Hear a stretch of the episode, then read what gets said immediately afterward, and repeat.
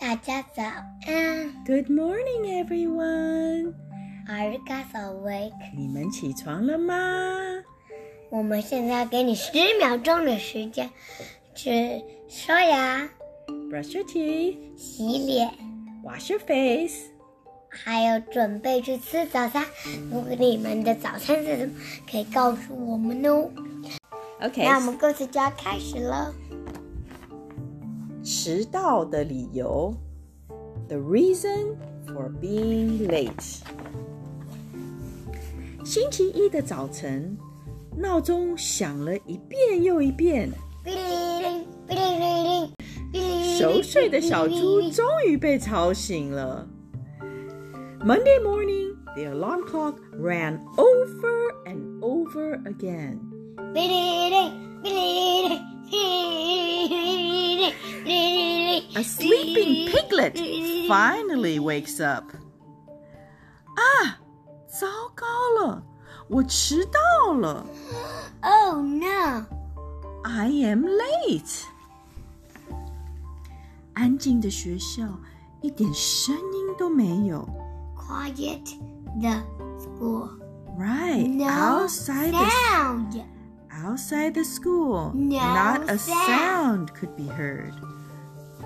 安静的走廊，一点动静也没有。A quiet hallway, not a single movement. 糟了，都上学了，怎么办呢、怎么办一定要想个理由。 ？Oh no, classes have started. What can I do? What can I do?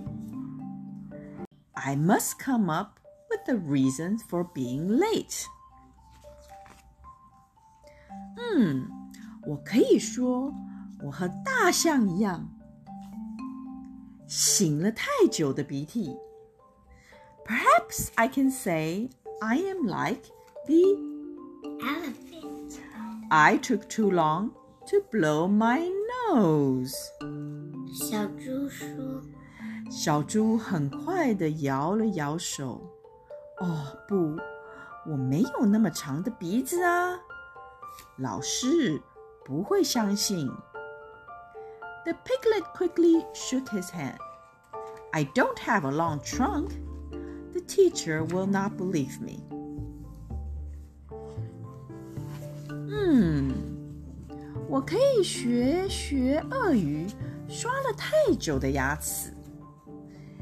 Maybe I can borrow alligator's excuse. I took too long to brush my teeth. 小猪马上甩甩头。哦不，我没有那么多牙齿，老师不会相信的。The piglet shook his head. I don't have so many teeth. The teacher will not believe me. 对了，我可以像长颈鹿。因为围了很久很久的围巾才迟到了。Well, maybe I can be like the giraffe. Because he has a long neck, he took a very long, a very long time to wrap a scarf around his neck. Rank a man. 小猪刚说完就叹了口气。 哦不，我没有那么长的脖子。老师不会相信。But as soon as Piglet finished speaking, he sighed. But I don't have a long neck. The teacher won't believe me. 这些都是别人的理由。 再想想，再想想。These are all other people's reasons. What else? What else? I have to think of some other reason. 老师，老师，为了按时起床，爸爸给我买了好多闹钟，没想到他们一起响了。于是我不停的关闹钟，关闹钟，关闹钟，关闹钟，关闹钟，关闹钟，关闹钟。Teacher, in order to wake up on time, my dad brought many alarm clocks. Somehow, they all started ringing at the same time. Ring, ring, ring, ring, ring, ring, ring, ring, ring, ring. Therefore, I had to keep turning them off. Turning them off, turning them off, turning them off, turning them off. 老师，为了有力气上课，妈妈给我做了超级丰盛的早餐，于是我尽量吃，尽量吃，尽量吃。Teacher, because my mom wanted to make sure I have energy in class, so she made me a large breakfast. I had to keep eating, keep eating, keep eating. 老师为了准时到学校，我像风一样，咻，拼命的跑啊跑啊跑啊！没想到书啊、铅笔啊都掉了一路，我只好一样一样捡回来。Teacher, in order to be on time to come to school, I ran like the wind. I kept running. But who guessed?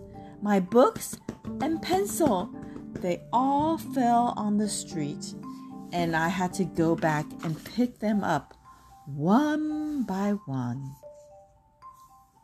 老师，我最害怕迟到了，真的真的。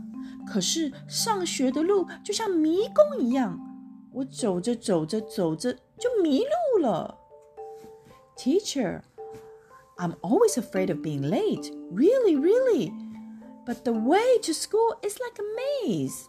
I kept walking and walking and walking, and I got lost. 唉，老师会相信哪一个呢？嗯，叩叩叩，小猪鼓起勇气敲了教室的门。Knock knock knock knock knock knock. Piglet knocked on the classroom door. 怎么迟到了？老师，我我我起晚了。下次要注意哦，赶快坐下来上课吧。老师也太凶了。 Why are you late? Teacher, I I I overslept. Be careful next time. Go sit down. Let's begin class. 啊，小猪长长的叹了一口气，原来这才是最好的理由啊。Piglet gave a sign of relief. He finally understood that honesty is the best reason. The end. 结束。 Yes, did you like？如果你们喜欢我们这个故事， If you like our story, please leave us a message. 我二，这样有，这样我们就可以有更多人过来一起听故事，这里就会变得很热闹哦。那我们下次见 See you next time. ，Goodbye，拜拜。